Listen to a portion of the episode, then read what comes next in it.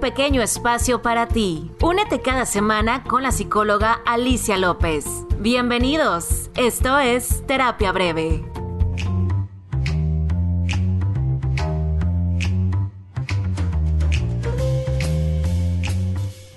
Hola, bienvenidos otra vez a un nuevo episodio de Terapia Breve. Yo soy la psicóloga Alicia López y estoy muy contenta de que estés conectando otra vez conmigo a través de este podcast. El día de hoy estoy muy contenta porque tengo a una invitada muy especial, porque es mi vecina de consultorio y ya tengo un tiempecito de conocerla y sé que tiene mucha experiencia con pacientes, también en medios y, y me encanta que esté y que haya aceptado esta invitación a estar el día de hoy conmigo porque sé que esto, esta información que les vamos a dar el día de hoy, eh, les va a servir a muchísimas personas que nos están, nos están escuchando. Y este podcast lo he creado precisamente para eso, ¿no? Ayudar a más personas a que trabajen en su salud mental. Así es que bienvenida, Berenice Martínez, es psicóloga clínica ¿Y cómo estás, Bere? A ver, muy, muy bien, muchísimas gracias, muy buenos días, muchísimas gracias, Alicia, por la invitación y pues vecinas, este, siempre teniendo una cordialidad entre las dos y pues muchísimas gracias por la invitación. Yo encantada de que hayas ah, aceptado la invitación, Bere. Gracias. Oye, pues el, el tema de hoy que quiero que platiquemos eh, te lo decía fuera del aire, quiero que sea una platiquita así como que estamos en el cafecito, ¿no? Para que todas las personas que nos estén escuchando les pueda quedar muy claro qué es este tema, ¿no? Y yo creo que te pasa a ti y a mí te lo voy a decir desde mi punto de vista profesional.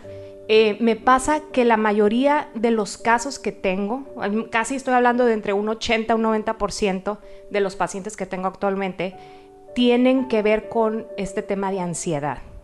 No sé si te pasa a ti, pero casi la mayoría de los pacientes ahora estamos, o las personas estamos muy ansiosas. ¿Qué está pasando? ¿Qué es esto de la ansiedad? A ver, explícame poquito. Sí, sí, inclusive yo también tengo más o menos el, acerca del 80%, inclusive ya con, tratamiento farmacológico. Cuando ya se, se acentúa más la ansiedad, pues ya lleva el tratamiento farmacológico. Pero volvamos a esa parte de la ansiedad. Yo creo que la ansiedad a veces la podemos llegar a tener todos. Todos. Todos, todos. no hay gente, no hay nadie que se pueda escapar de la ansiedad a menos que ya se haga patológica. Entonces, empezando por la ansiedad, pues primero es el miedo. El miedo a, cuestiones irracionales, a cosas que aún no suceden, o cosas que realmente están sucediendo a nuestro alrededor de manera circunstancial. Y eso nos, nos pone en estado de alerta. Por ejemplo, tal vez algún miedo, ¿no? El miedo a la oscuridad y por ejemplo, si yo tengo miedo a la oscuridad y obviamente me va a dar miedo prender la luz.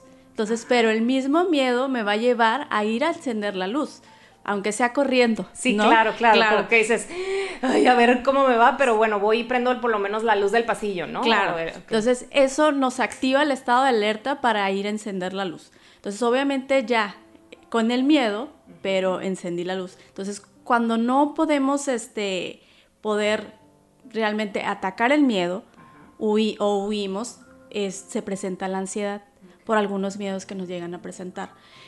Miedos, ideas irracionales, pensamientos negativos acerca de nuestro entorno o inclusive acerca de nosotros mismos. Entonces, cuando se presenta la ansiedad, empiezan los mecanismos este, fisiológicos acerca de nuestro cuerpo. ¿Que son los mecanismos de defensa? Claro. ¿Sabemos? Claro, entonces pero también e, entran los mecanismos fisiológicos como sudoración, los temblores, dolores de cabeza, todas esas circunstancias que nos llegan a pensar que ese estado de ansiedad o hacemos algo, la huir o atacamos el problema. Entonces, como no se ataca el problema, tendemos a huir o a procrastinarlo, lo hacemos a un lado y no nos enfocamos en otra cosa porque no sabemos cómo afrontarlo. Entonces eso nos lleva a que presentemos la ansiedad. Inclusive cuando a veces vamos en el tráfico, se puede llegar a presentar la ansiedad porque ya queremos llegar a nuestro destino, ya se nos hizo tarde, pero después empezamos con los pensamientos negativos. Fue tu culpa, por, qué no saliste temprano. Y nos castigamos, ¿no? Muy sí, siempre. O sea, nadie más que nuestra propia mente nos, castiga. Entonces eso nos hace al, al sentido de huida y el que nos lleva cuando vamos manejando tener esos pensamientos negativos hacia nuestro entorno y hacia nosotros mismos. Entonces la ansiedad va más allá de solamente estar moviendo la pierna y decir, ¿está ansiosa la persona? No, va acompañado de, este, de cuestiones fisiológicas, como las acabo de nombrar, taquicardia, sudoración, el, el flujo sanguíneo rápido a nada más estar moviendo la pierna. No, eso no es ansiedad. Y eso es bien chistoso porque es cierto, a, veces estamos como en reuniones, no sé si te pasa, ¿no? Con amigos o amigas o con la familia, ¿no? Y, y, pasa eso, ¿no? De que alguien se está mordiendo las uñas o alguien está haciendo el movimiento típico con la mano, con el pie y dicen, ah, ya está ansioso. Y tenemos como que esa creencia o esa idea de que eso es la ansiedad. Y esto es más allá y es precisamente eso que estás platicando, ¿no? Es algo que, te saca fuera de esa estabilidad o de ese, ahora sí que esa tranquilidad mental a la que deberíamos, en la que deberíamos de estar todas las personas, ¿no? Ahora, entonces, la ansiedad empieza con una preocupación. Claro. O sea, es algo que ah, no sé, se te metió en la cabeza de repente, en este caso estás poniendo el ejemplo tú de que si te da miedo la oscuridad, pero puede ser a volar y a lo mejor nunca has volado, ¿no? O a lo mejor el miedo a manejar y nunca has manejado y estás haciendo como que estas ideas de que algo te va a pasar, ¿no? A eso te refieres también con las ideas irracionales, ¿no? Claro, claro, porque todavía no suceden y ya estamos pensando de manera negativa y todavía ni siquiera hemos llegado al punto de que vayan a ocurrir las cosas. Por ejemplo, si vamos a, ya que abordaste ese tema de, volar. entonces es como si yo todavía ni me faltan dos semanas para mi vuelo, ya estoy pensando de manera negativa. ¿Y qué tal si se cae el avión? Y qué tal si después en el avión me empieza a, dar taquicardia o, me dan ganas de, llorar, porque muchas en ocasiones cuando no podemos expresar algo, pues lo expresamos este, físicamente y a veces con las, con las lágrimas.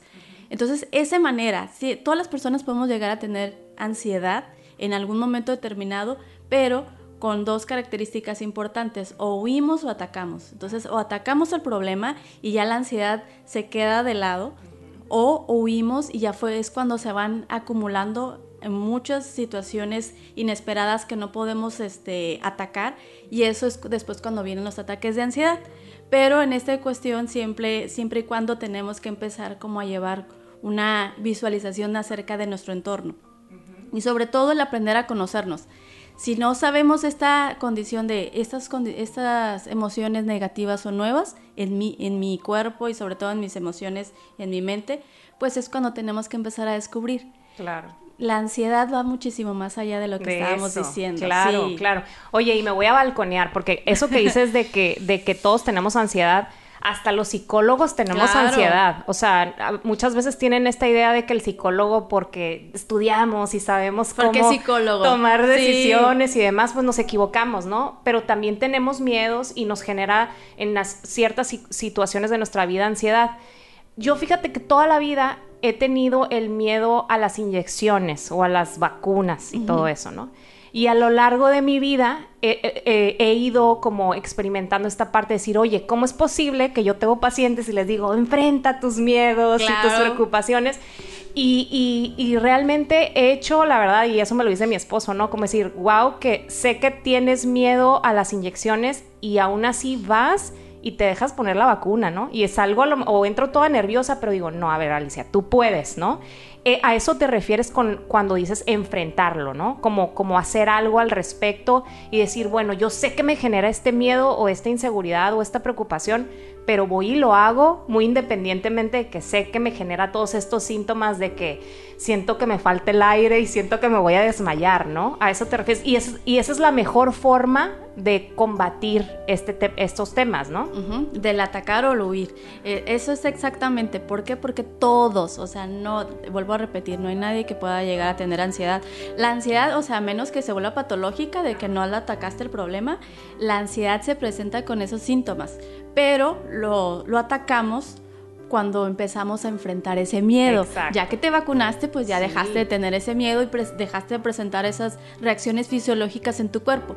Pero si no te vacunas y cada vez que ves una inyección sientes eso, entonces ya se vuelve patológico. Claro. Y ya se vuelve a otra cosa Oye, diferente. Y luego te toca hacer, por ejemplo, en mi caso me toca este ser maestra para mis hijos, ¿no? Entonces, yo ese miedo también se lo puedo transmitir a mis hijos cuando vaya al doctor y pues me ha tocado ver que estoy muerta de miedo, pero me digo, está aquí mi hija y me está viendo y pues bueno, valiente, ¿no? Claro, claro. Y, entonces, y ya después lo que pasa, o sea, cuando enfrentas esta situación, eh, dices, ay, era tan fácil, ¿no? O sea, como que a veces nos hacemos la idea de que es muy complicado por esas barreras mentales que nos ponemos, pero ya después que lo hacemos, como que fluimos y bueno, y muchas veces tenemos que volver a empezar, ¿no? Pero es como estar enfrentando constantemente ese miedo o esa preocupación. Claro, al final de cuentas son las decisiones que tomamos todos los días.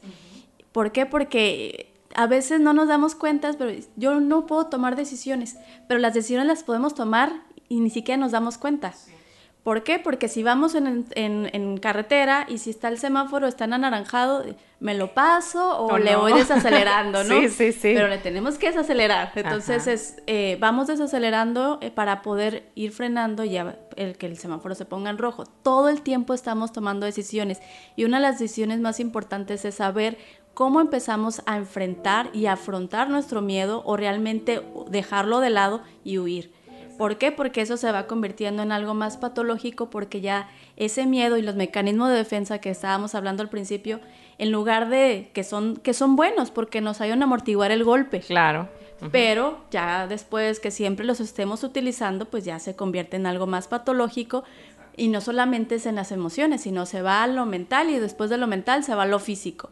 Y es cuando nos bloqueamos y ese bloqueo mental que después tenemos en nuestra mente después es cuando tenemos que llevar ese tratamiento farmacológico que nos ayude a equilibrar y a regular nuestro cerebro. Oye, y que nosotros como psicólogos lo que queremos eh, muchas veces es que el paciente no tenga que llegar a tomar medicamento, ¿no? Claro. Pero lamentablemente lo que pasa es que muchas veces no creemos que esto que nos pasa eh, tiene que ver con las emociones y con la mente y le vamos más a como, es que estoy enfermo, ¿no? Y necesito a lo mejor como brincarme la etapa como más complicada que es la terapia y nos vamos directamente ya sea con un médico general que nos dé algo para calmarnos o con un psiquiatra. Y no quiere decir que a nosotros ya se nos complique ese proceso, pero a lo mejor hubiera sido más fácil que hubieras como identificado esa situación y decir, a ver, yo no puedo solo, voy y lo platico para que esto se me haga más fácil, ¿no? No, sí, sí, claro, porque primero tenemos que trabajar esas emociones, pero cuando ya sabemos que ya de plano nuestras emociones llega a un tope donde no se puede trabajar más porque ya se fue más a la cuestión cerebral, entonces ya va a la parte farmacológica pero sí es bien importante llevarlo de la mano, combinarlo para que sea un tratamiento integral. Claro, porque entonces si no nada más el medicamento es una curita y entonces lo dejas de tomar, no sé, en seis meses y puede volverse a detonar esta situación de ansiedad que estamos platicando, ¿no? Claro, porque nada más es tu anestesia, te sientes bien, pero no estás trabajando nada emocional. Entonces, obviamente, el, el, ya no, tal vez no vas a llorar como antes porque el mismo tratamiento farmacológico te va a hacer como que, eh, que, no llores como un tope, pero no vas a saber identificar tus emociones y no vas a poder trabajarlas. Exacto. Oye, y no sé si te pasa a ti, Bere, pero muchos de los pacientes que llegan con este tema de ansiedad precisamente muy pocos llegan como, como diciendo algo me pasa y quiero saber qué me pasa, ¿no? Pero muchos llegan ya nada más con el tema de esto que me está pasando, ya fui con el de emergencias, ya fui con tal médico, ya fui con mucha gente y al final llegan con nosotros, ¿no? Como aceptando esta parte de, de que tengo que venir a terapia. Pero no, muchas veces no se cree, o los pacientes que tienen ansiedad no creen que esto es algo que nos pasa a todos, que eso es lo que mencionamos, ¿no? Que más de las personas que creemos padecen de ansiedad. Y hay que normalizar esa parte porque yo he visto, yo he visto que ya niños, o sea, ahora con este tema de la pandemia, niños ansiosos, niños preocupados porque no saben qué va a pasar con el tema de la escuela, este, si van a poder regresar a jugar a los parques, o sea, el tema de la ansiedad ahorita es algo que debemos ya ver con mucha normalidad y sobre todo si tú tienes eh, algún amigo o algún familiar, a lo mejor tú no eres el que tienes la ansiedad, ¿no? A lo mejor ahorita no la estás pasando, pero ¿cómo poder ayudar a alguien que está contigo que ya sabes que padece ansiedad? Porque a veces eso es bien difícil, muchas veces la familia o los amigos dicen, ay, está inventando, ¿no? O como que, híjole, este está ya bien loco, ¿no? Como que no le atención. Claro, no le creemos. ¿Cómo le podemos hacer para ayudar a alguien que tiene ansiedad? Primero quitar ese tabú bien importante, pero cuando está bien arraigado en la familia y cuando en la familia no existe ese tratamiento psicológico de, de, de poder llevar una terapia, no porque no estoy loco, no porque yo no, yo estoy bien. Y, y, realmente yo creo que dentro de la canasta básica debe de ir el tratamiento psicológico porque nos ayuda a regular nuestras emociones para tomar decisiones, vaya, en cualquier sí. situación de nuestra vida. Pero en, en esta cuestión de la ansiedad, te, tenemos que, bien lo dices, normalizar esta parte, no normalizar la ansiedad, sino el aprender a darnos cuenta que la ansiedad es parte regular y normal del ser humano. ¿Por qué? Porque es un estado de alerta, se activa, es, es una, es una regular, regular, regularización sí, fisiológica del ser humano porque nos activa y decir, estamos en, en, en peligro. O en estado de alerta y empieza a tener reacciones fisiológicas para poner el, el punto de, de, hacer algo. Uh -huh. Pero cuando tenemos a alguien es primero saber si tú tienes esas características que hemos mencionado anteriormente acerca de la sudoración, te cuesta trabajo tomar decisiones, tienes dolor de cabeza, te duele eh, el, el pecho, pero es como una presión en Horrible, el pecho, eh, sientes escalofríos. Que te vas a desmayar. Claro, o sea, ajá. sientes muchas situaciones eh, fisiológicas, entonces estás presentando ansiedad. Y eso no es malo. El hecho de que vayas a terapias no es sinónimo de debilidad es sinónimo de que quieres afrontar tus problemas de una manera adecuada y que próximamente ya después te vas a sentir bien. No quiere decir que toda tu vida vas a estar tomando tratamiento psicológico. Entonces, para eso está la terapia breve. Claro, claro, muchas gracias. Oye, y, y, y, ¿sabes qué? O sea, como, como eso que acabas de decir, si es cierto, o sea, normalizar. Si tú ves que algún familiar o algún amigo está pasando por eso, decirle, oye, a ver, yo veo que te sientes mal, ¿no? O sea, te veo que cada vez que vas a salir o que vas a viajar te pones nervioso o que cada vez que te a sacar sangre tienes esta, esta parte de nervios. O sea, ¿qué pasa? O sea, ¿qué onda? ¿Te ayudo? ¿En qué te ayudo? Este, no, no como hacer, ay, no pasa nada, ¿no? O sea, como, ay, ya, este, estás acel este, acelerado, ¿no? Inventando esta situación. O sea, realmente sí podemos hacer una diferencia como, como familiares o como amigos de una persona que tiene ansiedad, ¿no? Claro, porque esa, esa, esa parte es importante porque formamos parte de la red de apoyo de la persona, porque en ese momento se siente desmotivado, no tiene un sentido de vida que le ayude a poder tener estabilidad. Entonces en ese momento va a tener esa, ese tambaleo y la familia le ayuda como a tener ese soporte para poder tomar la decisión de por lo menos darse cuenta, tienes un problema y después ir a terapia. Claro, y es aceptarlo, como Así. todos los, los, temas que vemos en consulta, sí, ¿no? Sí. Tienes que aceptar lo que te está pasando para poder hacer los cambios que tengas que hacer, ¿no? Claro, resignación no, porque resignarte solamente te ayuda a decir, ya me resigné, ya, esto es lo que me tocó. No. Claro. Aceptas el problema, pero la aceptación va más allá de solamente aceptar el problema. Aceptas para poder cambiarlo y no quedarte con ese problema. Oye, Bere, ¿y qué recomendaciones les podemos dar a estas personas que nos están escuchando, que ya se identificaron con todo esto que estamos platicando y que dicen, bueno, sí es cierto, a lo mejor yo no soy una ansiosa, o soy una persona que vive ansiosa toda la vida, pero sí en determinados momentos de mi vida me he puesto ansiosa. ¿Qué pueden hacer? ¿Qué les podemos recomendar?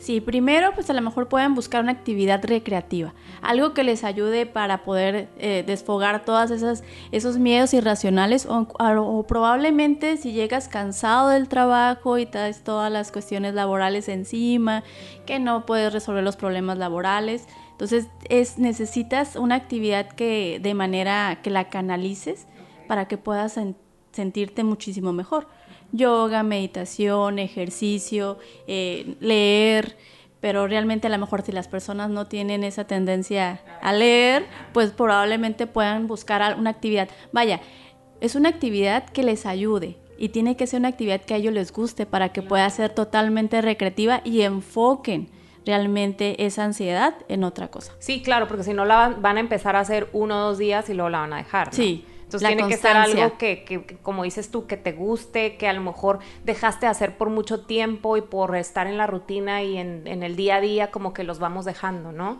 Entonces como que es, ese tip es muy bueno. Yo creo que va de la mano para muchas de las situaciones de, de las emociones, ¿no? Como que enfocarte y ocupar tu mente en otra cosa. Sí. Ahora, cuando, por ejemplo, en situaciones, ahorita que poníamos el ejemplo del vuelo o situaciones que, que de repente como que se nos detonan, que nos generan ansiedad. Uno es como también poder tener como mucho control sobre, ok, me está pasando, estoy teniendo, o sea, que, que es como esas crisis, mini crisis de ansiedad que te dan, o sea, eh, este, en ese momento pues no nos podemos hacer yoga, ¿no? O sea, como que en esas situaciones de emergencia, ¿qué les podemos recomendar? Ejercicios de respiración. Lo básico, ¿no? Sí, sí, sí, sí.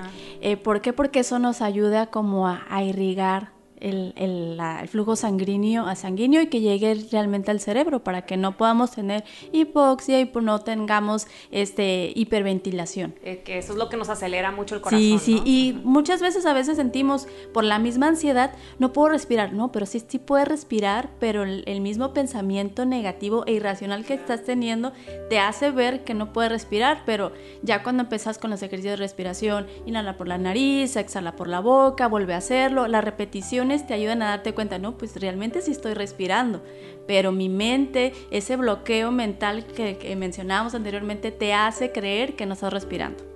Ok, pero sí, o sea, sí, sí respiras. Sí, está respirando. No te va a pasar nada. Es más, no, yo creo que no conoces tú a ningún paciente que se te haya muerto de ansiedad. ¿Estás no, de acuerdo? No, no, para nada. O sea, todos, todos, los, todos lo podemos controlar. Nada más que a unos les cuesta más trabajo que a otros y eso es algo que debemos de, de poner aquí en, en, en, en, parte, ¿no? O sea, porque, digo, a veces lo podemos escuchar y como que se escucha ahorita que, que a lo mejor este, lo estamos platicando muy fácil y no, es algo que tienes que empezar a poner en práctica cada vez que a lo mejor tú sientas esas pequeñas crisis de ansiedad.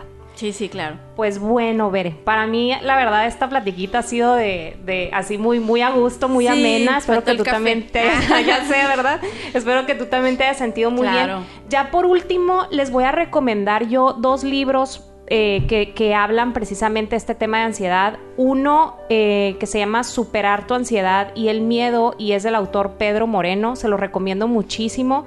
Y hay otro que se llama Supera la ansiedad de Stanley Block que también es otro de los temas que te pueden ayudar también si tú ya te identificaste con alguno de estos síntomas que estamos platicando, eres preocupón o miedoso, te uh -huh. va a ayudar mucho a que puedas este, abordar esta situación tú solito antes de que empieces la terapia, ¿no? Claro, claro. Pero siempre es recomendable, ver que nos busquen a, a profesionales de la salud sí. para que podamos abordar eso, ¿no? Sí, no sé sí. si quieras comentar algo para ya terminar. Sí, y sobre todo el que no se preocupen, porque porque si dividimos la palabra preocupación, simplemente es preocupación. Nos estamos ocupando antes de. Exacto. Y lo único que estamos haciendo, nos estamos saturando mentalmente y no estamos dejando la posibilidad de que nuestra mente fluya para poder atacar el problema. Exactamente. Oye, Bere, para los que nos están escuchando, ¿cómo te pueden encontrar en tus redes sociales para que te sigan o alguien que quiera hacer una cita? Porque atiendes de manera presencial, pero también virtual. Sí.